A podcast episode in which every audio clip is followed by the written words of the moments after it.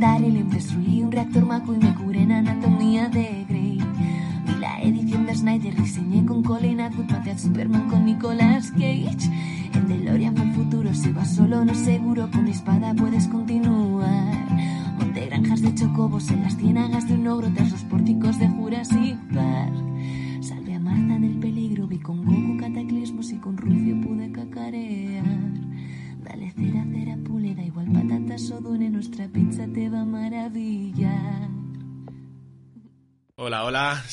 Mota y te doy la bienvenida a un nuevo Pizza y Manta, eh, el programa en el que hablamos de alguna peli o de varias pelis eh, cada día de Caballeros de la Pizza Redonda. Hoy eh, solo traemos una porque somos unas personas ocupadas y no nos ha dado tiempo a más, pero que no es otra que Golpe en la Pequeña China de Carl Russell, el prota, y, y John Carpenter. John Carpenter, el director. Joder, lo tenía en la cabeza hasta el puto momento en que lo iba a decir. En fin, como ya habías escuchado, pues uno de los que está aquí para, para hablar de esta peli son los, eh, los de siempre, Clavero, uno de ellos. ¿Qué pasa, Hola. Majo? ¿Cómo estás? Pues bien, hay que traer más de Carpenter, eh, que mola mucho. Saliendo, saliendo al paso de mis piradas de olla, de mis blanqueos cerebrales estos que tengo de vez en cuando. Ah, nos pasa a todos, eh. Joder, chaval. Nada, No, no, tampoco. te prometo que lo que he dicho, ¿eh? que lo tenía en la cabeza mm, medio segundo antes. Cuando he ido a decirlo ha sido como, uy, ¿quién era? John Carpenter, John Carpenter. Qué lástima. De este tío hay que traer más cositas, eh, que hay, hay cosas muy interesantes. Minuto uno y ya estamos planteando cosas que, que traer. Luego se nos olvidan, pero minuto uno y ya estamos en, en ello. En fin, el otro que viene a comentar esta peli, señor Timoneda, ¿cómo está usted? Aquí estamos. ¿Qué pasa, Majo? Otra, otra peli más. Otra más. De lo... Para la saca. A la saca, joder. Al final vemos unas cuantas. Al final me hacéis ver unas cuantas que no estarían en mi radar de otra manera, yo creo. A ver, de eso va la cosa. Sí, sí, sí, sí. Soy, pero, pero normalmente soy yo el que termina viendo algo que no está que no está en el radar suyo, ¿sabes? También es cierto que creo que de los tres soy el que menos cine ve, sin duda. Entonces mm, es normal que, que sea yo el que tenga que descubrir cosas que vosotros ya las conocéis. Bueno, eh, golpe la pequeña China. A ver, para empezar, eh, impresiones así un poco a, a vuela pluma, señor Clavero, por ejemplo. Pues muy chula. Yo ya la había visto, de hecho, esta peli, creo que la primera vez que la vi entera, me suena que me la enseñó mi colega Adri, que, que es un devoto de esta película. No me extraña tampoco, ¿eh? porque tiene cosas que, bueno, luego ya seguramente lo, lo diremos, lo de los homenajes de Mortal Kombat, ¿no? A la película y todo eso, que creo que es más que evidente. Hostia, Raiden, tío. Sí, hombre, es que, pero es que está dicho por ellos mismos, ¿eh? Lo han dicho ellos mismos que Raiden eh, está sacado de ahí. O sea, directamente de esta película. Y Samsung, que es Lopan. También, el David Lopal. Y bueno, a mí me, me parece muy chula. Y además que dura hora y media, va todo trapo, no te aburres, creo en ningún momento. Hay de todo, hay monstruos, hay fantasmas, hostias. eh, no sé, ¿qué más quieres? Carl Russell, el prota.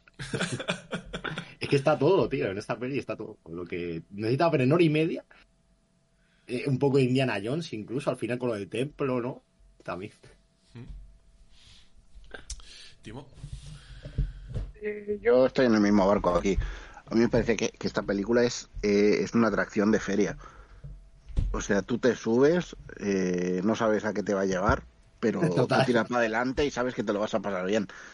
Y, y va descarrilando la película, o sea, en el sentido de que llega un momento en que si te, te pararas a pensar de por qué está esto aquí, por qué hay un templo dentro de, Una cata- en una. no Claro. sé, en un subterráneo. dentro de, de- de- de un almacén del barrio chino, ¿por qué hay un templo debajo? No te lo preguntes, ¿vale? Tú disfruta y punto. Porque, Eh, es- porque todo ocurre en los almacenes del barrio chino, tío. ¿No has visto Black Panther?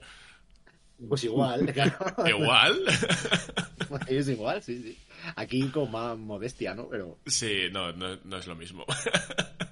Aquí tienen calaveras llenas de neones. Ver, que para la época. No, bien. no, no, no. Y, y, a ver, tengo que. O sea, si algo le tengo que dar bueno a esta peli. A ver, bueno, hoy por hoy seguro que no se haría así. pero no, la- seguro que no. Pero lo que es la caracterización y todo el todo lo visual está bastante chulo. Sí, sí, sí. Eso Estoy de acuerdo. me parece y que- tiene frases, ¿eh? Tiene frases la película. Hostia, tiene frases y frases un poco de vergüenza ajena. Tiene un poco de las dos. Las tiene todas, claro. Hay una frase además que no me acordaba hasta que la he vuelto a ver, eh, que creo que es de las frases más americanas que escuchan en una película. Hostia, Cuando de- brindan- cuando brindan. Sí. ¿Cómo, ¿Cómo era la frase? Pero es algo de la bandera, ¿no? La bandera nunca destiñe los colores. Y otro dice eh, que la sala de la libertad no pierda una pluma o así. Entonces, cierto. no me acuerdo. Cierto, cierto, eso es. Justo eso. Madre mía, chaval. Y lo, lo más curioso es que, claro, Son chinos. son chinos. Se lo dicen en el barrio chino, chinos. Es es como mira, la buena fe de la comunidad china eh, a Norteamérica, ¿no? Los, los inmigrantes. De hecho, de hecho, me ha sorprendido y sobre todo luego buscando un poquito de información y tal, porque una de las cosas que he visto es que parece ser que, que bueno, que aparte de que tuvieron movida y tuvieron que sacar la peli antes de lo previsto, porque, porque se les quería adelantar Paramount con Eddie Murphy, eh, que bueno, luego contamos un poco más eso en, en extensión. Sí, sí, sí, porque no estoy, no, no caigo cuál es el golpe en la pequeña China de Eddie Murphy. El chico de El, oro. el chico de oro, claro, el chico de oro. No sé si Pero vamos, nada que ver, ¿eh? O sea, el chico de oro a lo de esto a mí me parece un truño. O sea, Pues no sé. es que, eh, por lo visto, bueno, pues ya la cuento entera. Por lo visto, Sí, sí. eh, durante la producción de Golpe en la Pequeña China, eh, Paramount, pues, por estas cosas del azar, de esto que suele pasar en, en Hollywood, pues hicieron una película con un argumento relativamente parecido. Era, me parece que era un, un niño, que es el chico de oro, que le, que le secuestra a una mafia china o algún rollo así, que había también gente como con poderes y luego estaba el prota que, se, que era que era Eddie Murphy, que era pues eso, un poco rollo el, el prota de esta peli. Y, y como vieron el rollo, de hecho, imaginaos hasta qué punto que le ofrecieron a John Carpenter, John Carpenter dirigirla en la Paramount, pero él dijo que no porque estaba haciendo la otra. A mí me mola más, a mí me mola más esta, ¿eh? Que el chico de oro. De hecho, el chico de oro creo que es de esas pelis que esas sí que te la pones ahora y de ¡puf! Yo Que no es tan buena, ¿eh? Es que con Eddie Murphy tengo muchos problemas. Ah, eh, bueno, eso ya, eso ya es otra cosa personal, que no tiene nada que ver con... Pero vamos, la peli en sí es otro clásico de esto de que ponían la tele hasta la saciedad en la Sí. época. Fue el chico de oro. Pues por lo visto esta del Chico de Oro se estrenaba en Navidades, si no me equivoco, de- del 86 y que era más o menos la misma época en la que querían estrenar Golpe en la Pequeña China, así que tuvieron que reducir el tiempo de producción bastante para sacarlo como cuatro o cinco meses antes el estreno. Y Sí. y a ver, eso fue un. O sea, dentro de que la peli hoy por hoy es de culto y está guay, se pegó una hostia. Y en su día me parece que he visto que fueron 25 millones de dólares lo que, lo que tenía la producción y recaudaron 11. 11, sí. Pero eso a Carpenter la pasa mucho, ¿eh? O sea, como un tío, no sé, que tampoco ha terminado de... mm, en taquilla, ¿eh? De, de triunfar mm, tanto, ¿no? O sea, tiene pelis muy chulas. Hay una que estoy deseando que traigamos que es Están Vivos, que no sé si Timo la ha visto, la de Roddy Piper, Sí, sí, sí. que eso es otro clásico, ¿eh? Es que es un puto clásico también. Esa es- pero es que esa es muy buena ya a muchos niveles. Ya no es Sí, solo sí. La, la, la, la tontuna como esta, que es diversión y punto. Sí, esta tiene más historia, o sea... De hecho, seguro que cuando veas cosas de esta película dirás, hostia, me suena de haberlo visto en algún sitio, seguro. Puede ser. Es muy, muy conocida, ¿eh? O sea, luego... Pero bueno, de hecho, Golpe a la Pequeña China es eso, que... Es una peli que se nota que es el 90% está hecho en un estudio. De hecho, Eso es así. o de sea, hecho sí, de hecho sí. Todo, Vamos. toda la, casi toda la producción está hecha en, en el estudio. No, no me acuerdo en qué estudio era, lo tenía por ahí apuntado, pero sí que tuvieron que recrear eh, todo, toda la pequeña China y todo este rollo lo tuvieron que recrear en, en, el estudio que lo hicieron. Y toda la parte de las alcantarillas y el templo y toda esta historia, igual, todo esto estaba, estaba hecho en estudio. Salvo, bueno, también en estudio, pero no así, eh, la movida esa con ojos que se mueve al final casi. Ah, el vigilante ese, sí. Sí, que ese, ese fue croma, claro. era, un, era un muñecajo que lo tenían que mover, me parece que he visto 15 personas para moverle todas las movidas. claro, pero eso era un, un animatrónico, ¿no? Era un animatrónico eh, que le, por lo visto John Carpenter en esta peli, eh, antes, no sé en qué, no sé qué peli haría antes, pero eh, los efectos visuales se los hizo ILM. Y, por alguna razón dijo que no iba a usar a ILM en esta y contrataron, creo que se llamaba Boss Film Studios o algo así. ahora lo busco yo. Sí, Boss Film, Boss Film pues a esta gente le eh, aparte de ser coleguitas de, llevarse bien con Paramount así en general eh, pues se rebajaron bajaron bastante la pasta del presupuesto. De hecho de los 25 millones de que costó la peli 2 millones fue fueron los efectos visuales. Y, Muy poco, y de esos 2 millones 100 mil dólares se los llevó el bicho este, el animatrónico. Mira, mira lo que costó el Baby Yoda, que son 3 millones de dólares, creo, o cuánto dije, no, no me acuerdo. no me acuerdo, pero, hace tiempo. pero era una barbaridad. Vale, vale más que todo. Los han recuperado con, de sobra, ¿eh? también te digo. Sí, sí, sí, sí. Hombre, y, solo, bueno, y solo con muñequitos. solo, sí, solo en muñecos. Eso va para largo ya, ¿eh? El Grogu, que nadie le va a llamar Grogu en la vida. Es que eso de Grogu, yo creo que era mejor casi no decir ni el nombre ya. Es que, ¿para qué? Baby Yoda, si todo el mundo lo llama la única, La única manera de que, de que lo acaben llamando de Grogu es que vuelva como adulto. Y no puedas llamarlo Baby Yoda de ninguna manera. Puede ser, pero, pero si vuelve como adulto, tamaño Yoda va a seguir siendo Baby. Claro, a ver si van a sacar uno que salto o algo de dos metros. Imagínate que sale como si media dos metros. A saber. eh... Uy, os he perdido. No, no, no, no, no, pero como has dicho, te, eh, te hemos dejado seguir la frase.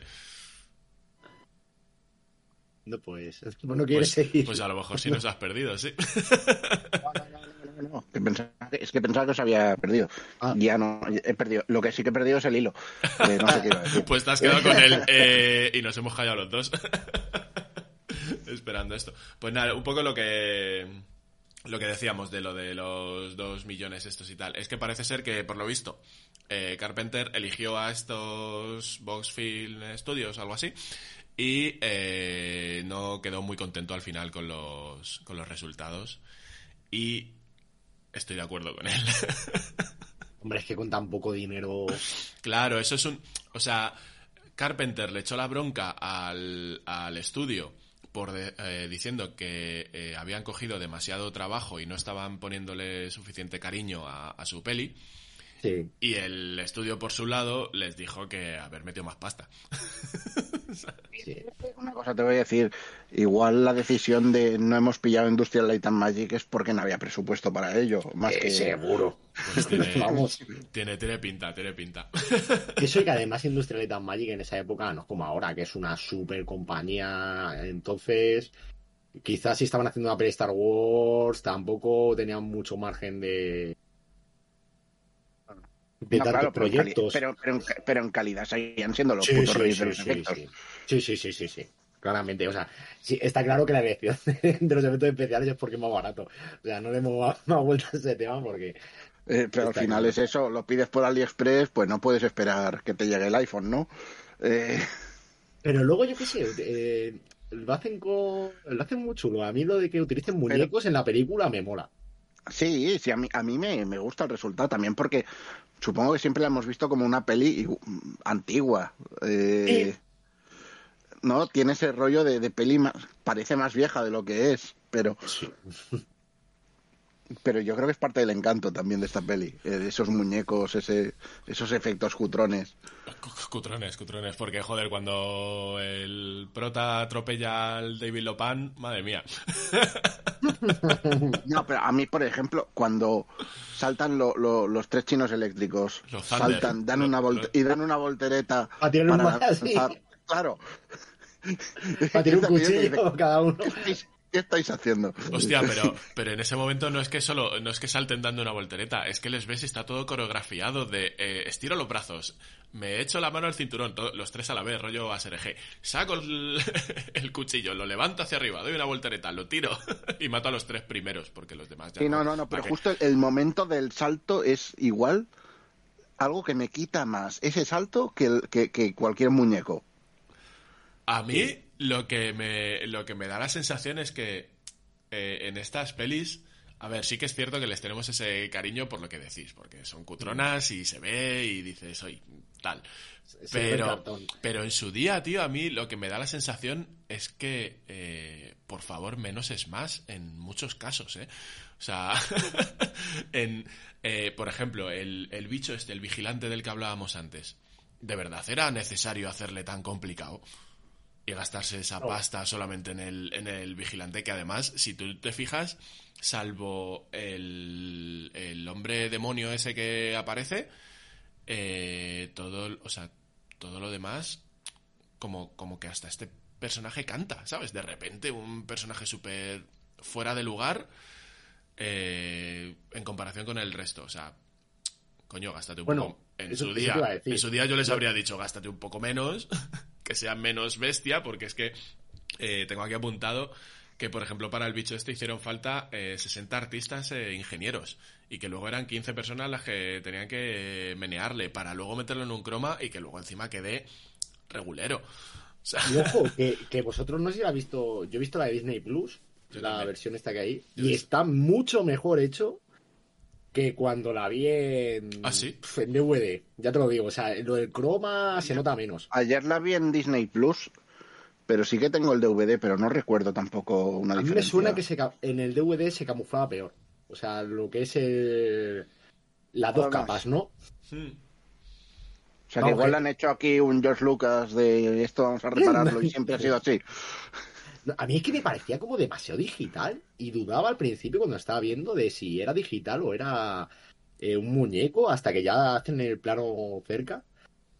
Y, digo, joder, es que yo recordaba, a lo mejor es que también es la memoria falla, ¿sabes? Pero cuando la vi aquella vez o las primeras veces me suena que se, era más cantoso todo lo del CG, igual que cuando se pelean en modo videojuego de que sacan los espíritus. Hostia, hostia, esa la quería sacar yo. esa, la quería sacar yo porque eso. sácala, sácala. Ah, eh, ¿Os acordáis de los de los juegos estos que eran? Me parece que había uno de había uno de Dragon Ball, tío, que tenías dos personajes y que tú le empezabas a dar al botoncito hasta que, o sea, eran dos personajes como que tenían las articulaciones sueltas. Y cuando tú le dabas al botón, el, personaje se movía y empezaba como a soltar las articulaciones por ahí por, por el aire. A lo loco. Y cuando tenías la suerte de que esa articulación golpeaba en un sitio concreto del otro, pues saltaba un resorte y había ganado. Pues es que esa batalla es igual, tío. es que es, o sea, se fijaron en eso para hacer ese, ese juguete. O sea, sí, sí, yo, yo no, no descartes que se fijaran en eso realmente. Porque esa pelea a distancia, tío? O sea, o sea, son hechiceros. Para entiendo que cualquiera que nos escuche eh, la habrás visto, pero si no has visto la peli, eh, imagínate un la típica onda vital que se mezcla de en Dragon Ball, lo que te iba a decir. de a ver quién tiene más fuerza, quién tiene menos, pero que en el medio hay dos personajitos peleándose. Eso es lo que te iba a decir. Seguramente a día de hoy lo habrían dejado como dos rayos chocando y ya está. Sí, joder. Pero yo que sé, al menos eh, tiene la magia esta de Carpenter que es... Muy más allá, eh, siempre. es como ir más claro, allá. ¿no? Claro, es, estoy haciendo lo mismo, pero al menos lo estoy haciendo distinto. Sí. Carpenter eso es un maestro, eh. O sea... te puede hacer... Claro. ¿Has visto la cosa mota tú, de Carpenter? Creo que no. Con Carl Russell. Pues esa eh, le ves y dices, joder, los efectos especiales en la época es una barbaridad, ¿eh? Te lo digo en serio, una barbaridad. Y costó menos que esta película. ¿eh? De cuatro años antes o así, creo. Claro, claro, de 82. ¿De 82 me suena? Pero Del 82, sí. Y la otra es del 86. Esta es del 86. Sí. De verano del 86, de hecho. A ver, aquí se nota que hay más escenario se nota mucho que y hay escenarios caros que parece que es una tontería pero el escenario cuando sale el demonio Buda ese donde se pelean al final ese escenario costará pasta montarlo eh el de, el de los neones Sí, de la calavera de neones, que eso me recuerda a Grey School, tío. sí, a, la peli de He-Man de, de, la canon. Un poco, sí. Antes de la peli de He-Man, eh. joder. Y luego la frase, no, no, ya parto siempre dice, ¿pero qué pasa? es más chulo que un 8. O la excusa de cuando le da un beso a, a las chicas y de repente que se le queda mirando y dice, ¿qué haces? Y dice, nada, que estoy celebrando estar vivo o algo así. Y, que eso continúa al final. joder. Que eso continúa al final. Con lo de, ¿no vas a dar un beso de despedida? No. Es verdad, es verdad. No. No, y se va. Se va tan chulo como la gorra. Además es que le dice, eh, ahí hay una conversación curiosa, ¿no? De hacer la cobra a tope, porque le pregunta la... Le dice la chica... ¿eh? ¿no? Sí, la, la prota. Que, que dónde, que, va a hacer ahora y tal, y el otro dice que, bueno, pues que va a seguir con su camión, claro. le dice, bueno, podrías vender el camión y comprarte uno de, de estos con dos plazas y tal, y, y acompañarte. Para vivir ahí. Y le, dice el otro, bueno, podría ser, pero no. Pero no. y se pira. A ver, es que la, la, gracia también es que no es el típico héroe, es, es un camionero. Es que es un camionero que está ahí en plan de, pues me habéis metido en esta mierda. Pero no has visto la, primera muerte que hace cuando dice, ¿te has disparado? Que dice, sí. Y, se nota que es como que ha pegado un puño, que ha, ido como a tirar un puño con el, con el arma. Es maravillosa por eso. Yo creo que el personaje hace muchísimo por eso. Es, es un, camionero un poco paleto que se pasa el día haciendo un podcast que no que solo escucharán los otros camioneros porque está directo con la radio. Es, que, es como, cállate, deja la línea tranquila. pero, pero está ahí el tío a su bola y, y, el tío solo se mete ahí porque no se fía de que el otro no le vaya a pagar la apuesta. Sí, pero poco a poco, poco a poco se va metiendo en todas, ¿eh? Y, no te sí, sí, Y, en ninguna dice que no, es como, venga, pues para adelante. Oye, que, hay que, que, hay que salvar a esta. Bueno, pues vamos. Es un follonero, es un follonero, no es, pero no es un héroe como tal. No, no, no, no, o sea, se la va encontrando y, yo creo que es por, por hacerse el, chulo. se va metiendo cada vez en un lío más tocho. Luego te partes porque te pones a pensar un poco y dices, al principio de la película, cuando van al aeropuerto, ¿qué, qué pasa? ¿Que tiene un aeropuerto ahí en el almacén de Chinatown? ¿O, o qué, qué, está pasando? Digo, porque madre, solo hay chinos ahí. O sea, se supone que esto es Nueva York, ¿no? O se supone. Yo, imagino que es el vuelo que viene de China. Es normal que. Claro, claro, pero aparece en la banda. Está en la banda de no sé qué. Aparece la tía que se lo sabe todo, esa. ¿Está bien? Sí. Está de no sé qué. Y ya Barton, eh, bueno, pues. Es que está toda la película igual. El, pavo este. O sea, yo es que me veo. y, bueno, en la pelea final. Eh, se pega un tiro al techo y se le cae una piedra a la cabeza, un escombro, así se queda ennucado yo creo que es eso. La magia de esta película es que no se puede tomar en serio, lo sabe, lo explota. Y, es lo que decía antes, es, diversión pura sin, sin, querer pensar en nada más. Igual que cuando Jorkan se pone a hacer terror, lo hace, aquí el tío dijo, vamos a hacer una comedia de acción. Y la hizo. De hecho, una de las cosas relativamente curiosas de la peli es que John Carpenter al principio no quería hacerla, pero como vio que había artes marciales y él quería dirigir una peli de artes marciales, dijo, venga, va, pues esta es la mía. Y de hecho, es lo que os iba a decir antes, yo creo que mete artes marciales hasta dentro de los rayos, porque a él le molaba y le apetecía hacer artes marciales. también es un poco lo que hemos dicho antes de la recaudación, ¿no? Eh, que cuesta 25 y ganan 11. Pues yo creo que a ver, no se la suda, pero es un poco que, pues si yo he venido aquí a echar el rato y echarme unas risas, yo he venido aquí a que chinos se peleen entre ellos. ah, pero que hacer peleas y he llamado a mi colega porque no claro, te, no bueno, tomar en serio. tampoco, muchas veces. Por lo visto tampoco fue la primera opción, Carl Russell, ¿eh? Que en principio la Fox quería... Ay, lo diré, a Clint Eastwood. Pues no me hubiera pegado nada. No, a mí tampoco. De hecho, pero de hecho, es que estoy seguro que la Fox que seguía a Clint Eastwood y, y fue Carpenter, Carpenter quien dejó Carrasel o nada. Es perfecto, directamente. Para mí, por lo menos, el Carl Russell es perfecto para, para este papel. O sea, hay un momento que, que no sé porque no he visto el making of nunca. Pero cuando le atan a la silla y le tiran para atrás, yo te digo que está acojonado de verdad. Que le están tirando de una cuerda con la. cuando va para abajo. Es eh, en un parking o algo así. Que se le nota una cara acojonado. En Pero de la verdad, de- me están tirando aquí. En lo de la silla de ruedas, ¿no? Que termina... Ay, ay, ay. Sí, sí, sí. Que juega, los, que juega los bolos con los guardias. Joder, no. Y lo pan que no, necesito una mujer. Bueno, una china con los ojos verdes. Que esa es otra coña. Las dos actrices tienen los ojos marrones. que era un no, pero poco... quiere, quiere una y Bueno, dice, nada, ahora me quedo con las dos. vas a, vas a saber más tú que Lopan ahora. Claro, De claro. hecho, de hecho, se tira toda la peli diciendo que necesita una mujer china de ojos verdes. Sí, sí. Pero luego llega la otra, que ni es china ni es nada, y también tiene los ojos verdes, y dice, "Puf, tú me vales. A mí me vale, venga, dos. Tú est- Y además, tú estás buena, pa'lante. es de coña, la verdad, te lo tienes que tomar, pues eso, es que volvemos a lo mismo. Eh, hay ya tantas cosas que te dicen, no te lo puedes tomar en serio, no te lo puedes tomar en serio. No, y además, el, o sea, el- eh, como van sucediendo las cosas, es lo que decíais vosotros, tal y como van sucediendo las cosas, no te lo puedes tomar en serio ni de coña, porque es que es eh, una coña tras otra lo que hace avanzar la peli. Claro, O sea, que, que- que coño, que al David Lopan este la primera vez que sale le atropellan con el camión. y eso hace que se enfade con el otro y le mire mal, ¿sabes? Le mire mal. Es que, que además eso- yo he visto eso de, de- de me está mirando, me está mirando mal y me ha retrotraído a mi infancia, tío, en Móstoles. Digo, digo, le, está, mir- le está mirando mal y quiere pe- pelearse ahora. no sé, no Es sé. que es eso, es tan...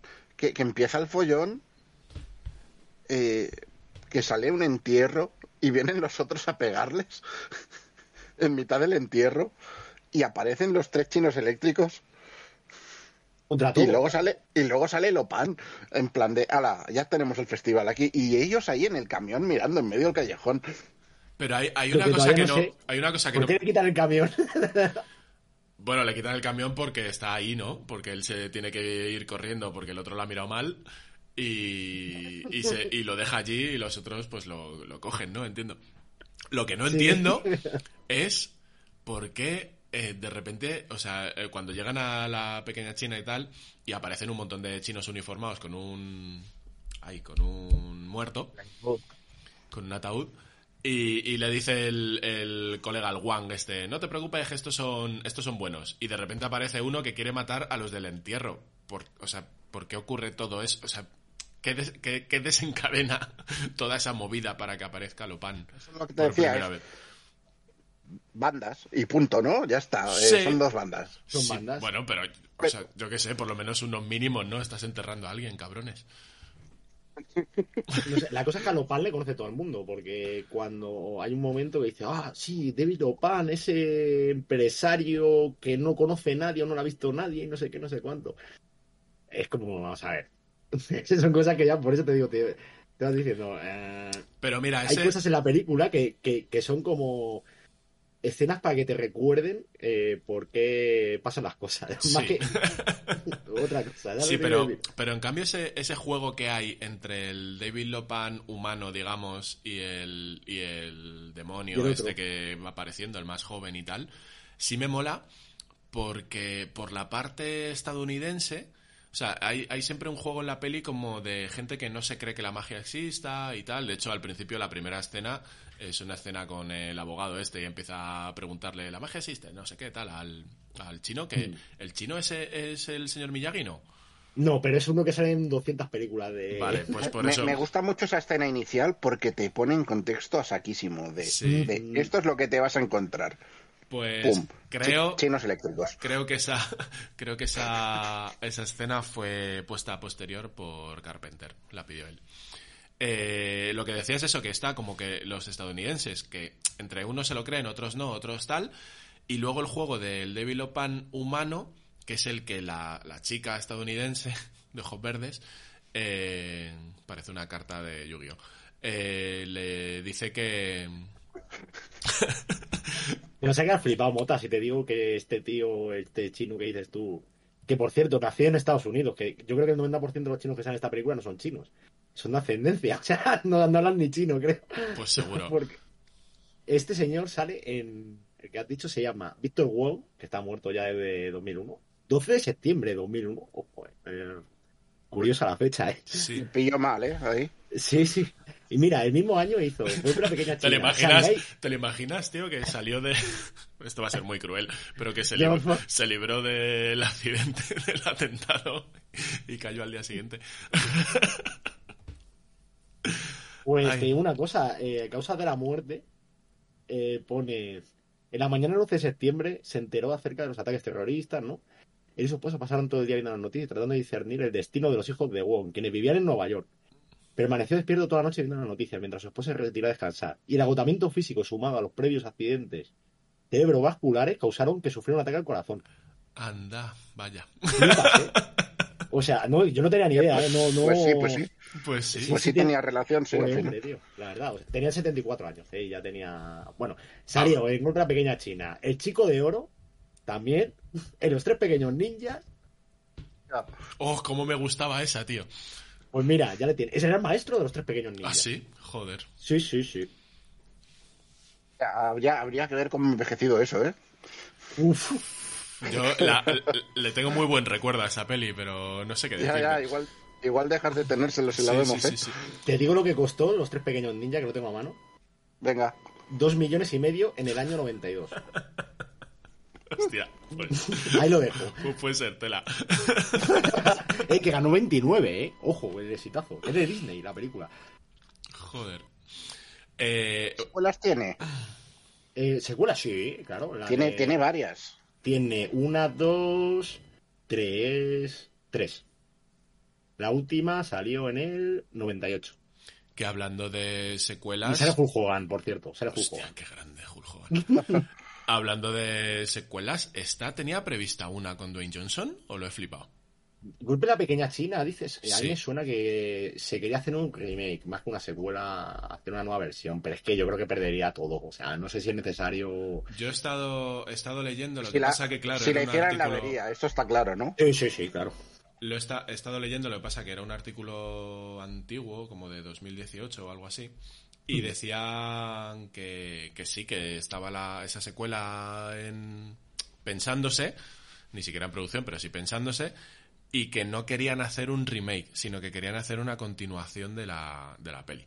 Porque, precisamente porque decían que el personaje de Russell era muy complicado de conseguir lo mismo en esta época y tal, y que entonces eh, preferían hacer un hacer una secuela. Pero ahí quedó la cosa, no sé, es que por eso te preguntaba, no sé en qué... Eh, a ver, si. Secuelas reboot, ¿no? Como Parque Jurásico.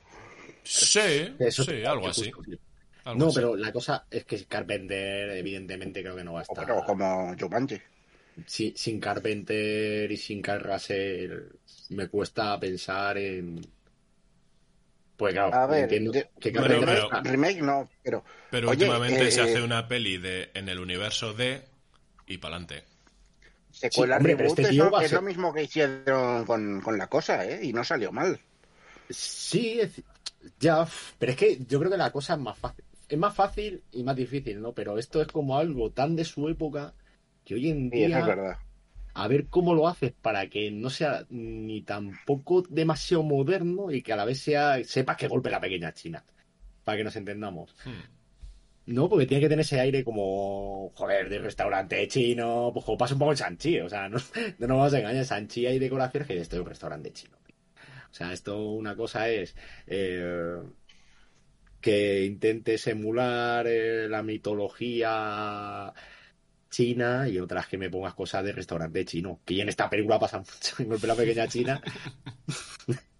Es como los típicos adornos del dragón, fuera, ¿no? Como vosotros que seguro que sabéis de lo que hablo. vamos. Sí, sí, es todo como muy... Pues eso, lo que encontrar- tú dices, el, el palacio de Sanchi. Sí, Eh, lo que... encontrar un, en un artículo eh, que en 2018 John Carpenter dijo que que no estaba muy a favor de un remake, pero que todo depende de los ceros que le ofrezcan. Hombre. Claro. Eso no tengo ninguna duda. Pero, hostia, me gusta mucho que lo diga tal cual, de sí, sí, a mí dame dinero y haced lo que os dé la gana. Pero al final es un poco la idea de todo el mundo. Eh, es lo, Sí, lo que sí, dice sí, Produ- pero, pero, me, pero me gusta que, que lo diga abiertamente en sí, público de a mí dadme dinero y, y sí, es vuestro, sí, haced lo que os dé la gana. hasta Claro que que lleva sí. sin dirigir. ¿Cuánto ya sin dirigir una peli este hombre? Eh, No lo sé, a ver qué... eh, Muchísimos años. ¿Cuál fue la última? Yo es que me, me acuerdo de Fantasmas de Marte, que no es la última, pero. Vampiros. Eh, Fantasma de Marte y The War, encerrada en 2010, que ni la he visto. Eh, hace 11 años que no hace nada, ¿sabes? O sea, no sé. No le veo para volver, tiene 73 años, pero es que yo creo que no está como interesado, ¿no? Es que una persona que. No, es que entre Fantasmas de Marte y The Guard ya pasaron nueve años, o sea, igual, Claro, claro, mucho igual tiempo. aparece mañana y dice, eh, que he hecho una película. Sí, sí, sí. Se me han acabado las perras, ¿sabes? Sí, no te digo yo que no, ¿eh? Tampoco. necesitaba, No te- necesitaba ceros. Eh, volviendo un poco a la peli, que me quedaba a medias en lo que os estaba diciendo que sí me molaba, era ese eh, juego que hacen entre que los americanos conocen al, al David Lopan humano, que es el empresario este que nunca, nunca nadie le ha visto la cara y todo este rollo, y en cambio los chinos conocen al David Lopan demoníaco, porque les cuentan sus eh, su historia desde chiquititos, pero que como que se la cuentan para acojonarles en realidad y que ninguno se, las ter- se la termina de creer hasta que lo ven. Entonces luego ya empiezan a contarlo porque está siempre el juego en la peli esta de eh, el personaje Carrasel intentando saber todo el rato qué coño está pasando ahí y en cambio el otro diciéndole, nada, cosas chinas. No me cuentes cuentos chinos. además, además se lo dice tal cual, dice, pero esto es de verdad o es un cuento chino. dice el otro, bueno, a ver, es un cuento chino, pero resulta que ahora es verdad y todo. no, pero ese, ese rollito de... Le dice, yo soy chino y no me lo creía tampoco, algo así, ¿no? Su Sí, colega este. algo así, algo así le dice. Eh, pero le hace ver como que no se lo quieren creer, como que los estadounidenses no se lo creen por incrédulos y los chinos no se lo quieren creer por miedo a que sea verdad. Y, que Y como sea- una superstición. así. Eso es. Pero vamos, esa, esa parte ya os digo que, que sí que me mola. Y, y lo que no entiendo, bueno, es que no entiendo muchas cosas, pero eh, el final, esto de te pincho la muñeca para ser una persona en carne y hueso. Y además, además, me hace mucho gracia esa escena porque no cambia nada, tío.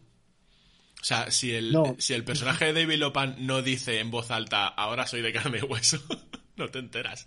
No, hay un momento que dice, llegan a- al templo este y dice, dice Garrase, ¿cuándo, ¿cuándo me lo cargo? Y le dice el otro, el maestro de los tres pequeños ninjas, eh, cuando beba la sangre o cuando se case. Espera que se case que será mortal.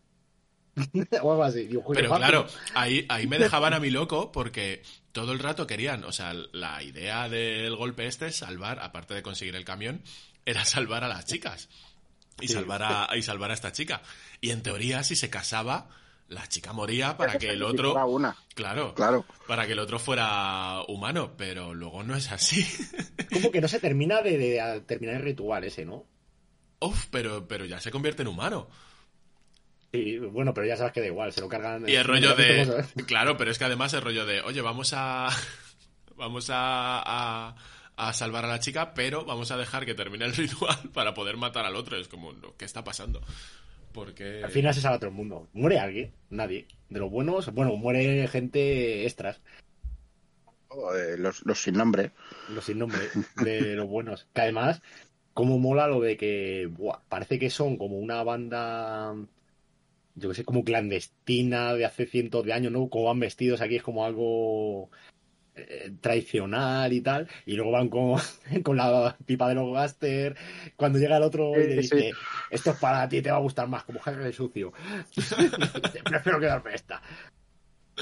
Que ahí es cuando le da el, el brebaje este que les da poderes, ¿no? Bueno, en teoría, ¿no? Porque Al, al, a ver, al, al otro le da poder. al vuela. Carrasel no, pero al otro le hace dar saltos y ser un ninja, tío. Sí, sí, sí, sí. Hay una escena que me gusta mucho, que es cuando están también con las pistolas y le dice, toma, esta para ti, esta para ti, y hace, ya me quedo esta, y le quita y le quita la UCI al otro.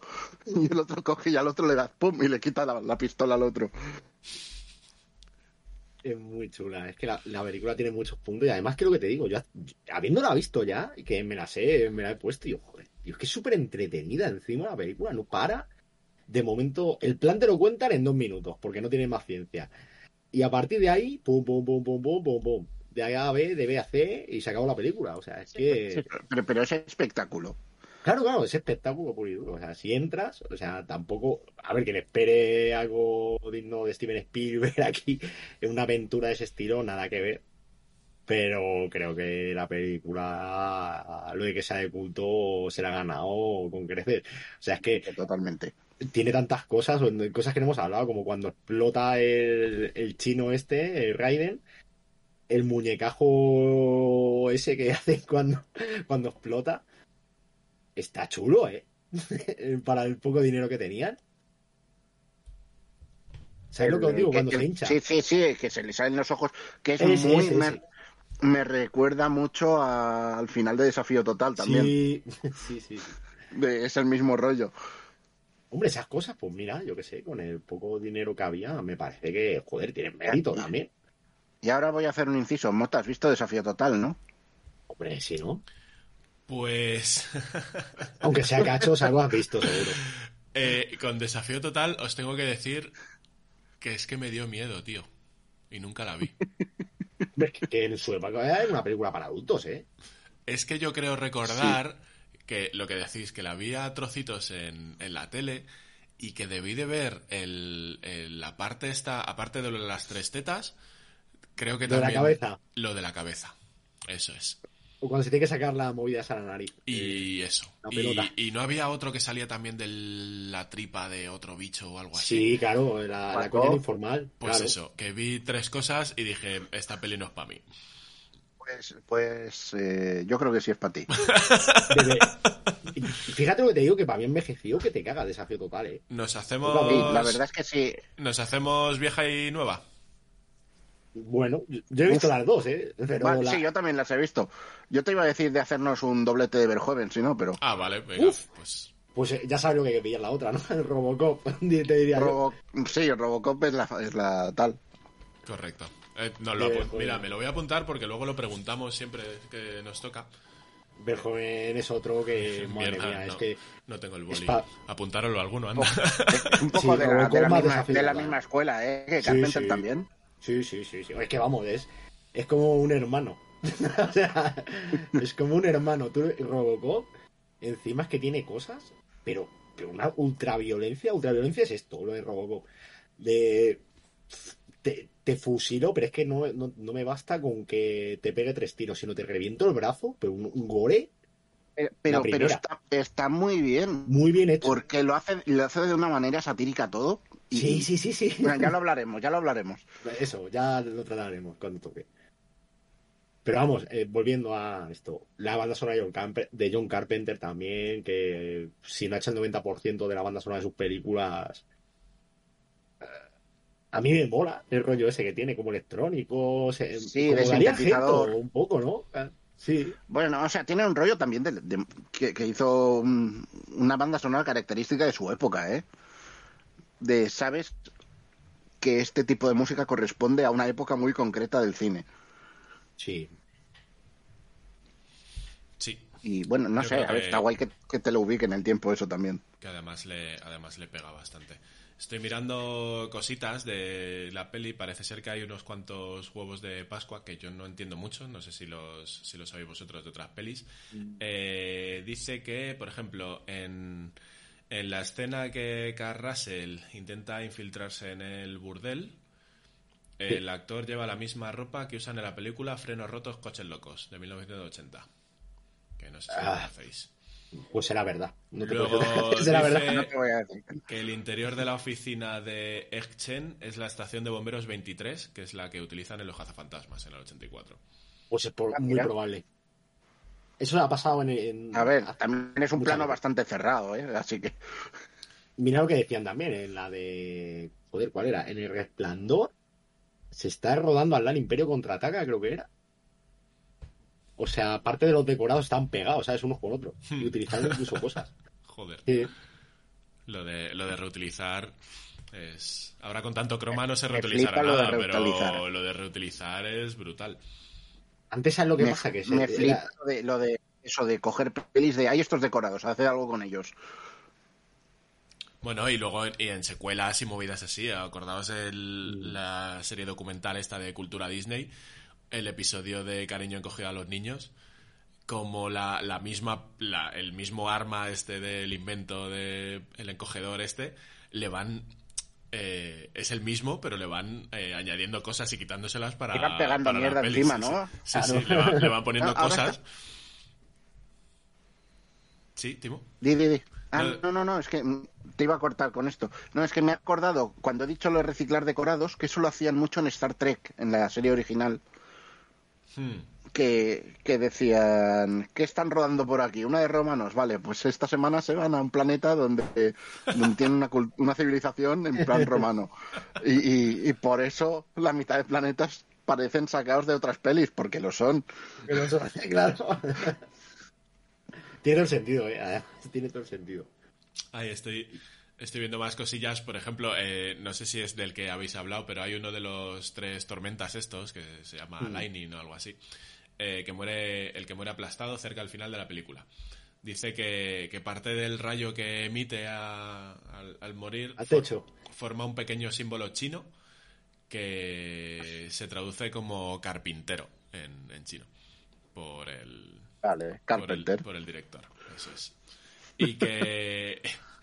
Esta es una coña, pero que por lo visto cuando el actor del David Lopan le clava la aguja de amor a... ¿Aguja de amor o aguja del amor? Del amor. Aguja de amor suena súper chungo. Aguja del amor. Eh, cuando se la clava la chica, que se la clava demasiado fuerte y la moca de dolor que pone la actriz es de verdad. Porque se le fue de las manos al otro. De estas cosas que acaban quedando ahí y, y- y es en plan, nunca te vas a enterar. Y bueno, luego se sabe, ¿no?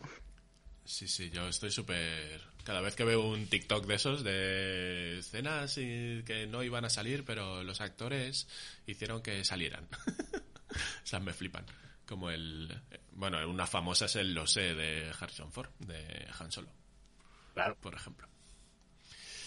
Sí, hay veces que, de todos modos, también hay muchas veces que prueban, esto lo puedes ver en 200.000 making of, de que partes del guion pues no la tienen muy clara de que vaya a funcionar y le dices, mira, pues estuve soltando, grabamos X tomas y la que más nos guste, eh, improvisadas, claro. De, hecho, de hecho, hablando del guion de esta peli, al principio iba a ser en el oeste, tío. No sé si solo teníais vosotros No, no, no sabía- el no primer, tenía idea. El primer guion iba a ser igual, la misma temática más o menos, artes marciales, con chinos y tal, pero ambientada en el oeste. Y, y los eh, guionistas eh, que hicieron eso le vendieron la, la idea a la, a la Fox y quiso cambiar todo. De hecho, creo que solo se quedaron un poco con la historia del David Lopan y el, y el prota. Y lo demás como que, que lo cambiaron todo. O sea, cambiaron todo y salieron tan mal con los guionistas que incluso no les querían acreditar en la, en la peli.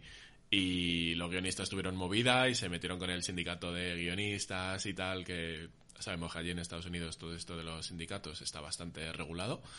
Y el propio Y son muy serios, ¿eh? Sí, sí, el, serios. sindicato les obligó a que los dos eh, guionistas, no me voy a acordar ahora del nombre, lo voy a buscar, a que esos dos guionistas salieran como como guionistas principales en la acreditación y al que realmente hizo el guion, digamos, de la peli que salió al final, le, le acreditaron como guion adaptado. Adaptación. Pone Eso es. adaptación V de Richter, guion Gary Goldman y David Z. Weinstein. Eso es, justo eso.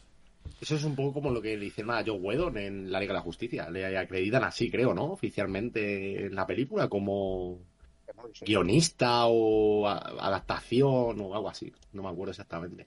Lo de adaptación es que es un término muy ambiguo como para... Hombre, esa es como si te digo, ese, ese, Timo y yo hacemos una historia y te decimos a ti, venga, Mota, eh, termina de rematarla o lo que sea.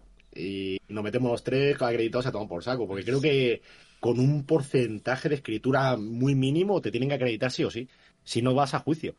Sí, pero es la movida, que es que te acreditan como otra cosa, o sea, sí, como guionista, pero como guionista de la adaptación. No de. Claro, porque no- tú no eres guionista no de en realidad, ¿no? Claro. Es como que has hecho un... Has trabajado el guion sobre lo que ya te habían dado. Eso es. Pues no sé si Pero, tenéis. es que- pero es que con, con lo de John Whedon estoy pensando lo mismo que con Josh Trank en Cuatro Fantásticos. O, Eh, sí. o bueno, o con Ant-Man, que la empezó a dirigir Edgar Bright, sí. Edgar Wright. Eh, ¿Hasta qué punto? Porque creo que a Edgar Wright no se lo menciona, ¿no? En, en Ant-Man. Pues no lo... Aparece como guionista. Y ¿Como guionista? historia de... Que claro, Yo creo que era es la solución, de estos ¿no? proyectos que, que- Claro, pero si tú has empezado a dirigir ahí, ¿cómo lo acreditas eso? ¿Como codirección? No han codirigido en ningún momento, no han trabajado juntos los dos directores. Podrías ¿sabes? poner que hay dos directores. eh, eh, en Sí. lo que el viento se llevó, por ejemplo, que tiene tres directores, creo que fue. ¿Cómo lo hicieron? Lo estoy mirando, ¿eh? Los créditos. No me acuerdo si los acreditan a los tres o acreditan, acreditan a los tres. Efectivamente. Hay tres directores. Pues es que yo no sé. A ver, pone a Víctor Fleming, que es el que terminó la película primero y lo demás como. eh, es que es difícil, ¿eh? O sea, ¿cuántas El que, veces... termina, el que termina la película al final es el que más poder tiene para Claro. rehacer o deshacer lo que han hecho los anteriores. Sí. Edgar Bright, yo imagino que, pues eso, como parte de la historia se habrá quedado en la película o algo de eso, ahora han dicho, dice, mira, te va del proyecto, pero a ti te ponemos de guionista y vas a cobrar igual. O sea, es que va a cobrar el tío. O sea, muchas veces lo miramos como con drama, "Buah, es que no sé qué, pero eh, vas a cobrar. O sea, te están pagando, ¿sabes? Por el trabajo, salga o no, que no sea lo tuyo o no.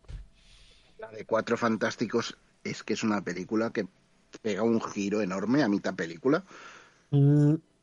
Y, y no sé si es de esta mitad la ha dirigido uno, esta mitad la ha dirigido el otro o qué. O, hasta qué. Hay- pero hay algo extrañísimo porque la primera mitad está bastante bien y luego se convierte en un capítulo de Power Rangers.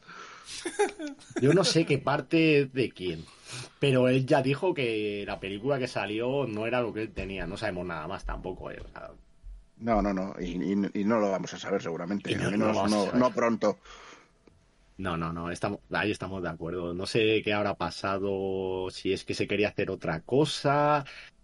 Sí que es cierto, yo cuando vi la película no me cayó tan mal como mucha gente le cayó en plan de, guau, es que es la peor película que he visto de superhéroes. Pues, hombre, a ver, no es ningún peliculón, Al Pero- se le puede considerar superhéroe. no, no lo sé. Pero joder, que está Catwoman, está Spawn, hay muchas películas, ¿eh? Hostia, no me acordaba de Catwoman, tío. Qué, qué- qué daño me haces cada vez que me la recuerdas. Claro, es que siempre dice, guau, es que está la peor. No, no es la peor. Ahí está esta, está esta, está esta. Está Electra, está Daredevil. Estaba Blade pensando 3. yo. Daredevil está bien. Daredevil creo está que- bien. Daredevil estaba bien, que de hecho si no hubiera estado bien Daredevil no habría habido Electra. Cierto. Exacto. Eso es verdad. Lo que pasa es que tiene cosas absolutamente ridículas. Daredevil es el Es problema. muy, de, es muy de la época, es de esas pelis influenciadas por la estética de Matrix y a muchos niveles. Entonces, bueno, está ahí como está. Pero, está tiene, bien la peli. Que tiene la escena de la lluvia que está bastante chula para, para Mm. lo que es. Estoy buscando alguna cosita también de. Vamos, alguna que tenía apuntada de la peli de Golpe en la Pequeña China. Y me quedan un par de cosillas. Eh, una, eh, por lo visto, una, uno de los días de rodaje, eh, Carrasel se fue con fiebre a rodar. Hoy por hoy, eso creo que sería bastante improbable. Hombre, con el COVID seguro que es improbable, pero en época normal. yo Pues por lo sí, visto ¿eh? tenía gripe y fiebre y hay, hay una escena en la que tiene como una pelea y tal y está sudando y por lo visto no es de mentira el sudor, es por la fiebre. Y encima, en, en tirantes y todo, claro. Sí, sí, sí, con su camiseta de esto y las botas que por lo visto las pidió de, de encargo hechas a medida a una tienda en la que solía comprar él. Y otra cosilla que he encontrado, curiosa, que decíais antes de lo de los ceros para hacer la, hacer la secuela, ya existe una secuela pero en cómic y escrita por, y escrita por John Carpenter. Crossover con, Pero es una pena, ¿eh? Porque creo que... con Escape from New York. Sí, no, pero que en realidad, o sea, él ha escrito una, una secuela en cómic eh, junto con Anthony Burch, que no sé, no sé muy bien quién es, que se llama Golpe en la Pequeña China, Old Man Jack. Old Man Jack. Y es la, es la secuela, que le pone, o sea, es- salió en 2017 y está ambientada en 2020. Pues mira, yo te digo una cosa, Russell está, tan, está muy mayor. Pero una secuela con él, hoy en día, se puede hacer. No tiene que hacer hombre acción, pero... no sé, creo que es una pena que no tuviera tenido secuela. Y creo que si hubiera ganado dinero con ese final... Carrasel es Ego, ¿no? Ego, claro. Joder, pero en la peli de Guardianes de la Galaxia sale. O sea, no recuerdo que haga nada súper guay, pero mola cada vez que entra en pantalla, tío, el personaje. Él mola. Él mola siempre. O sea, Sí, sí. El personaje que mola tiene siempre. este tío. Claro, él, Claro. él mola, ya está. ¿Y no ha hecho también alguna de estas de Navidad? ¿De estas de Papá Noel? Claro, la que hablamos aquí. La de crónicas, Noel. la de crónicas de Navidad, ¿no? De la que hablamos Ya, fue. claro. Correcto, correcto. Está mayor, está mayor, a ver, bueno, es que ya no sé cuántos años tiene Kurt Russell, pero bastante, seguro. O sea, eh, a ver, Kurt Russell, eh, pues más de 70, 70 justo. Bueno, está todavía en edad de. Bien cuidado, tío, puede correr un poco. Sí, o, o no, y puedes hacerle, coño, que sale la de Fast and Furious, aunque no haga nada, va a ir con su trajecito y tampoco que esté en mala forma, ¿eh? Ay, joder, con la familia. La En fin. Este tío se ha metido en todos los últimos proyectos, fíjate, o sea, con Tarantino, con, bueno, con Fast and Furious, con El Guardián de la Galaxia 2, La Crónica de Navidad también, lo que tú dices. Pues es que... Guerra Dios. Es que tiene unas películas. Escape, Escape de Nueva York, en 1997, es básica también, de John Carpenter y él. Sí, sí, sí, correcto. es muy básica. O sea, un tío que está condenado a muerte, creo, ¿no? O algo así, es que no me acuerdo ahora bien. Le sacan porque han secuestrado al presidente de los Estados Unidos, eh, porque han tirado el fuego. lo, lo- lo tienen que meter en la, en la isla donde están todos los, Pero peores criminales. todos los criminales. Que es Manhattan, ¿no? Es como que Manhattan ha quedado Sí, sí, sí. por los criminales, algo así. Es como que le han hecho una muralla y esto es como, bueno, eh, no os condenamos a muerte, pero os vais a esta ciudad donde solo estáis vosotros. No, y le ponen un collar, ¿no? De que va- o algo Sí. para que va a morir en no sé cuántas Puede horas. ser. Hostia, hace tiempo que la, que la vi ya. Y la segunda parte, lo malo que tiene, por ejemplo, es que, a ver, es divertida, pero se nota que, joder, está peor hecha. A mí me, me parece peor, de lo, al menos la de Los Ángeles. Que decir, no sé. La, la primera tengo en DVD y la segunda no la recuerdo tanto. La segunda es divertida. O sea, lo típico. ¿Te mola la primera? Te va a molar. Ahora, tiene cosas, pues claro, la diferencia es que no es lo mismo ver una peli de Carpenter en los 90 que en los 80. Creo, ¿eh? Para mí, por lo menos. En los 90 no brilla tanto, tanto, tanto. En mi opinión, al menos. Pues yo que sé, es que tienes... No, yo- tendría que volver a verla. No, te, que mira- no te puedo decir ahora. En los 90 tiene la, en la boca del miedo con Sam Neill, que a mí me, me gusta muchísimo esa película también. Eh, el pueblo de los malditos, que sale hasta Christopher Reeve, incluso, en esta película, en el 95. Eh, vampiros, que a mí no me gusta. Fantasma de Marte no me gusta tampoco. Fantasma de Marte yo la vi esperando, digo, va, será un poco mierdón. Y luego, mira, no estaba mal tampoco. Claro, es eso, que O sea- ya con... ¿Qué esperas con este tío, no? Pero sí, a ver, claro, es, es, es eso, es. No es lo Esto mismo, lo hace pero fulanito, pues vale. Pero John Carpenter, que el tío que ha hecho La Cosa, que ha hecho eh, Golpe en la Pequeña China, que ha hecho Christine. sí, sí, por sí, ejemplo. pero hostia, Cristina es tremenda también. Sí. Christine, la va de un puto coche asesino. Claro, claro. Es que no tiene más ciencia tampoco. Es que cuanto más sencillo mejor. Claro, a ver, Fantasmas de Marte, ya el título dices, a ver, ¿qué están mezclando aquí? Algo chungo. Pero vamos, en general la película ya te digo que a mí me, me deja muy contento, ¿eh? Y la he visto ya unas cuantas veces. Está, me lo paso muy bien. Eh, Se me hace muy ligera. Yo creo que eso Quizá es, eso es lo mejor, que es- te- se te, te lleva muy bien por la peli y, y se te hace la hora y media que dura bien. Bien, cuando te das cuenta ya están en el final. Hmm. Están los tres actos clarísimos. Eh, La primera media hora es eh, jugando al juego este, no me acuerdo ni a qué están jugando ya. Lo del doble o nada. Eh, Están ahí Eso es- apostando al millón, creo. Pero apuestan en general, porque están jugando a eso, al, al mayón creo que es, pero, mayón, luego, sí. pero luego el doble o nada se lo juegan a, a que te pego con una botella en la boca, ¿sabes? sí, No, no, que dice la que va a parta con el cortarla. cuchillo. Va a cortarla de una de una vez, ¿no? Eh, con el Sí, cuchillo. Sí, sí, sí, dice, de un solo golpe la partiré en dos. Y no la corta, claro, y ahí empieza toda la movida de me debes pasta, vente en mi camión y la liamos. Sí, sí. Y se Pero- dice que es esto una manifestación. De hecho, es verdad, es verdad lo, de- lo del muerto. Eh, ahí hay una cosa que, estas típicas cosas que me gustan a mí de eh, una escena del principio de la peli, luego como que te la repiten en el final para que tenga un sentido y tal. Eh, con lo de la apuesta pasa, ¿no? La forma en que mata a David Lopan.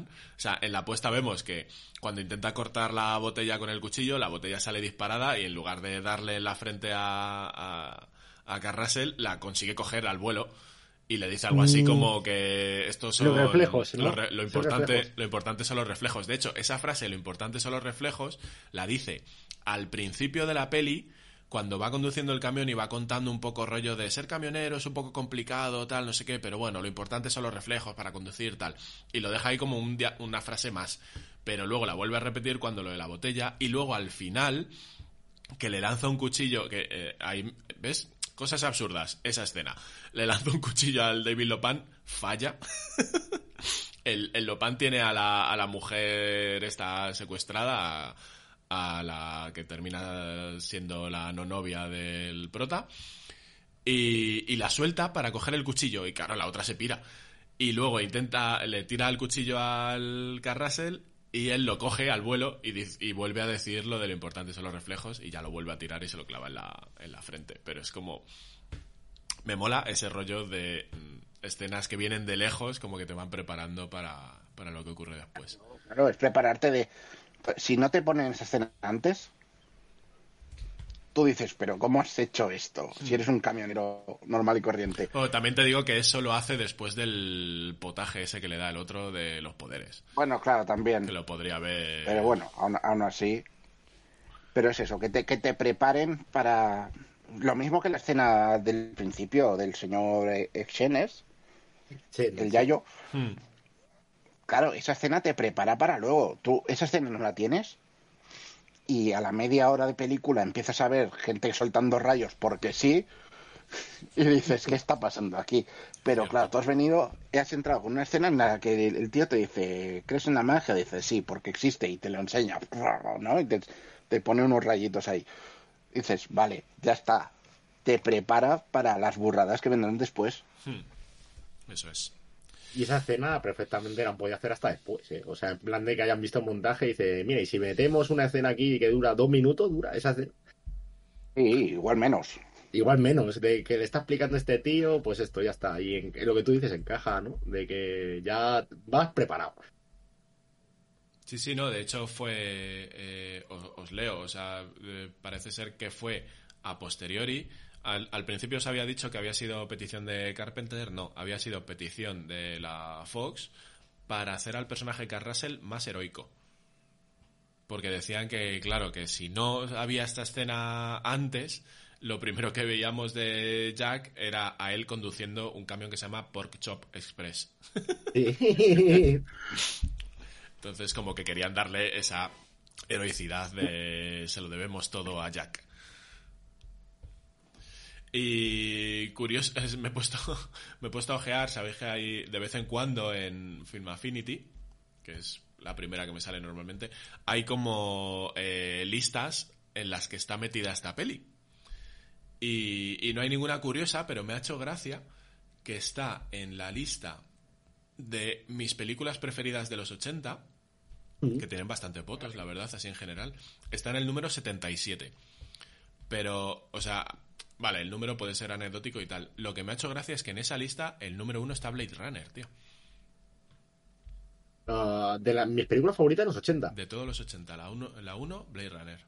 Pero será porque es la más valorada, ¿no? O la mejor valorada. No, eh, creo que estas listas Pero las hacen como la que... lista de alguien, ¿no? se inventa la lista y luego Ah, la gente bueno. y como que la gente va puntuando entonces eh, Mm. tiene como 621 votos Blade Runner con la que más pero que me ha hecho gracia el, el ver una lista de estas y que Blade Runner sea la primera o sea Blade Runner es una peli de los 80 que todos recordamos pero como que se queda muy no sé no, nunca la imaginaría por delante de un Imperio contraataca de un Regreso al futuro de un Es cazafantasmas que eso- eso- esa- la lista de las mejores de las 80 es complicada, ¿eh? ya te lo es Es, complicada. es totalmente subjetiva, además. Sí, sí, sí. Sí, eh, depende mucho del género que te guste, depende de, de cuándo O sea, hayas visto mí- películas. Para mí en esa lista está Tortugas Ninja y hay mucha gente que me dice que dónde vas diciendo que esa película es buena. Hostia, La uno- la uno primera, buena. la, mí- primera Tortuga Ninja es un peliculón, Sí, sí, sí, es una película de puta madre. como bien dicen al final. De puta madre, que- Eso de que lo cambiaron luego por Coabunga, ¿no? Lo cambiaban Sí, Sí, en el redoblaje. en el redoblaje. Y es como, no, no, no, no, déjame el doblaje. Está muy bien que en el, en el DVD están los dos doblajes. El original mejor, siempre. Sí, a mí me gusta más el primero, aunque no tengas las pistas de, de audio. La chula, Porque bueno, al ya. final, porque al final estos redoblajes los hacen para poder decir, eh, tengo el audio 5.0 y es ya, pero tienes un audio 5.0 hecho con un doblaje batatero en dos días eh, Claro. con gente a la que les has pagado cuatro duros. Sí. Es que eso es lo peor de todo, que al final es lo que está diciendo, que no, Que no, hablamos de, de- de que los actores sean buenos o malos, hablamos de que si les haces trabajar rápido, por buenos que sean, pues te saldrá lo que te sale. Aquí lo que pasa es lo que tú dices, que al final imagino que esto funciona de alquilo el estudio X horas, o por así decirlo. Y el presupuesto es el que es y ya está. Y tú lo que quieres es salir del paso, porque la peli es eso lo que tú dices. Dirán ellos, "Bah, la mayoría de la gente se va a poner el doblaje no, eh, antiguo, seguramente. últimamente, Claro, pero tú, tú puedes, puedes venderla como que trae un doblaje en Dolby Surround. Y ya está. Y- últimamente yo creo que incluso con la excusa de, excusa entre comillas, del COVID, eh, ya ni siquiera se alquilan estudios. O sea, yo creo que, a ver, las grandes producciones entiendo que sí, pero que Sí. estoy seguro que hay muchas series, muchas pelis de relativamente bajo presupuesto que los doblajes eh, se lo- les mandan los takes a los actores a su casa. y ellos se lo hacen. Sí, Seguro, Sí, sí. seguro. Sí, porque. eh, A ver. Haber visto alguna imagen de, de actores, no aquí, sino en Estados Unidos, doblando en su casa. Sí, sí, sí. O sea, no, do- no doblando porque no doblan como tal, sino que cuando, cuando actúan allí para una peli de animación, Hmm. lo que hacen es primero grabar el, el texto y luego la, la animación se adecua a esa frase. Pero creo que he visto imágenes de, de algún actor con... De, me han mandado este equipo y me lo he montado en casa y, y este es el audio.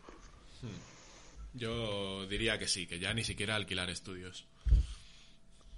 No, eh, yo que sé, a mí es que lo de. No, ya no alquilar estudios ni eso, es que ni siquiera los actores interactúan entre ellos. Y graban No, pistas pero aparte. pff, Pero eso por lo Eso visto, más jodido cada vez. eso por lo visto dejó de hacerse eh, hace mucho ya, sí. en El Señor de los Anillos. Fue de las Sí. últimas, no sé a quién se lo escuché, al qué actor de doblaje Eso se lo fue- escuché. Eso que- creo que lo contó eh, en la órbita de Endo. Puede el ser. hombre este de que hacía de Gandalf, que ahora no me sale. eh, Pepe Mediavilla. Ya. eso, Mediavilla. Pepe Mediavilla, que todavía están sus vídeos en YouTube recitando Oh. poemas y contando movidas de Tolkien, que son una puta barbaridad. Ese señor tenía una voz que molaba un montón. Sí. De hecho, Es una pena, eh, se nota mucho lo del doblaje, lo de que los dos actores no estén interactu- interactuando a la vez. Hay, hay una cosa peor que eso. Que es una cosa que me di cuenta cuando estaba jugando al de Last of Us. Sí, Y es que se nota que a quien lo ha traducido o a quien lo ha doblado, no sé en qué caso, en qué punto de- de- de- del, del texto estamos, pero en algún momento les han hecho trabajar sin el material original. en todos, Y se nota en todos, hace y poco, hace De, poco de- escuché, de- sin la imagen y sin nada. Sí, eso es, hace poco es la escuché, tónica, por lo visto, eso. hace poco escuché un programa de, de Fallo Sistema, que creo que hablábamos antes fuera de micro de él, eh, en el que entrevistaban a dos de los actores de doblaje de Arkane. Eh, y son actores de doblaje que, que han hecho videojuego. Y que decían que el tema de los videojuegos es que solamente les dan el archivo original de audio. O sea, no les dan nada más. Entonces, El problema, el problema de esto es que yo, por ejemplo, iba un momento en que, eh, bueno, para quien no lo sepa, la mayoría del juego vais dos personas en el de Last of Us. Íbamos dos y, y- y- y la- el personaje que no controlaba yo me hablaba como si hubiéramos más en plural. hmm, ¿Por qué? Porque en algún punto de la traducción ha quedado algo ambiguo y han tenido que elegir a cara o cruz. eso es. De esto por dónde va. Eso es. Es que ya te digo que por lo visto no les dan por, por miedo y por también por producción, porque muchas veces, joder, a nosotros nos encantan los videojuegos y hablamos mucho de ellos. Sabemos los problemas que tienen de para salir de para salir de salida de día uno un juego entero. es que se tiran se tiran programándolo, se tiran desarrollándolo hasta la última hora antes de salir. Entonces, pero- pero- ni tienen el material y, y también un, Un poco apoyo por... audiovisual tendrían que pasarlo. Pues es plan- que no, por lo visto no se lo Igual- dan. Pero igual que pasas el, el, audio, tendría que ir eso con, acompañado de una pista de vídeo para que al menos puedas situarte. Por lo visto, creo que eh, hablaban de que uno de los pocos que trabaja muy bien en ese aspecto es Sony con, con sus eh, franquicias gordas, rollo Spider-Man, God of War. Pues, o- pues mira, es, el Last of Us es Sony justamente y, Sí, bueno, pero es. y es, es sí, de estas exclusivas suyas, Sí, sí. de las tochas. Pues no sé hasta qué punto eso. De hecho, creo que Claudio Serrano, el actor de doblaje, también hablaba de algo parecido que le había pasado con Days Gone, si no recuerdo mal. Y también es de PlayStation. Bueno, eh, nos estamos yendo un poco. No sé si tenéis que meter algo más. No, de- no sé. Ya, sí, No, queda algo más. Yo creo que ya está bien. No sé si falta algo por. Yo solo diría que, pero ¿qué pasa? Pero ¿qué Pero, pasa? pero ¿qué pasa? Creo que es buena forma de, de acabar el podcast de hoy. pero, pero ¿qué pasa? Bueno, pues poco más entonces, ¿no? Que, que, vea, eh, que veas golpe en la pequeña China, señor oyente, señora Y oyente. que nos sigas en redes sociales y esas cosas que Y que decimos. nos sigas, sí, eso me viene ahora, que nos sigas en Instagram, en Twitter y, y en caballerosdelapizarredonda.com, que ahí subimos todo, todas las cositas que hacemos. Chavales, un placeraco, una peli más. Hoy ha sido un poco más cortito de lo que acostumbra, pero aún así nos hemos ido a una horita para hablar de una peli de hora y media, o sea, no está mal, no está mal. así que... Hacemos tres y así nos tiramos cuatro horas. Sí, bueno, cualquier día. Todavía no hemos hecho ninguna maratón de esta en podcast de estos súper largos. Yo creo que nuestra media está en dos horas, como mucho, ¿no? Sí. Hombre, para eso necesitamos más pelis, se juntan, ¿no? También, o algo que sea más de debatir, porque al final golpear a pequeña China es lo que es. Y que al final todos estamos más o menos, los tres está, hemos tenido más o menos la misma opinión de la peli. Quizá yo sea el único que está ahí un poco más que sí que no, pero por lo demás tenemos Sí. la misma opinión. Sí, sí, sí, por eso digo que. Ah, ¿Sabes qué pasa? Que esta peli tú no la has visto en VHS, que es donde, do- como hay que verla. Claro, mira, yo para, para terminar, o sea, sí que, sí que es cierto un poco lo que, lo que creo que decíamos también fuera, de, fuera del episodio de hoy, es que eh, cuando veo este tipo de pelis, es como que estoy, eh, o, o lo decía, ¿no? Que estoy como contento de vivir con mi edad actual en la época en la que estamos, ¿no? En cuanto a, en cuanto a pelis, en cuanto a series y, y en cuanto a tal. Entonces, ver una peli de los 80 que no había visto nunca y que la veo con ojos de los 2020, a mí me, a mí me suele costar. Pero bueno, con todo eso, o sea, con ese handicap con el que yo empiezo estas pelis, tengo que decir que No me ha No gustado. Me ha gustado. Y está, no se me ha hecho, ni se me ha hecho pesada, ni se me. No, no, me ha, me ha llevado bien, me ha parecido bastante divertida. Eh, Es lo que decimos siempre. Hay, que saber qué estás viendo y, y- y qué contexto tenía también un poco, ¿no? Sí, pero muchas veces es complicado porque al final, eh, yo qué sé, o sea, yo acababa de ver, cierto es que no, o sea, ac- acababa de ver que estaba viendo Titans. O sea, Sí. he, he pasado, he pasado de quitarme un episodio de Titans de la tercera temporada estrenada hace dos días, que no sé cuándo se estrenó en Estados Unidos, pero aquí en Netflix hace dos días, y, y claro, paso de eso a golpe en la pequeña China. que para empezar, que para empezar igual las coreografías están como un poco más actuales las de Titans.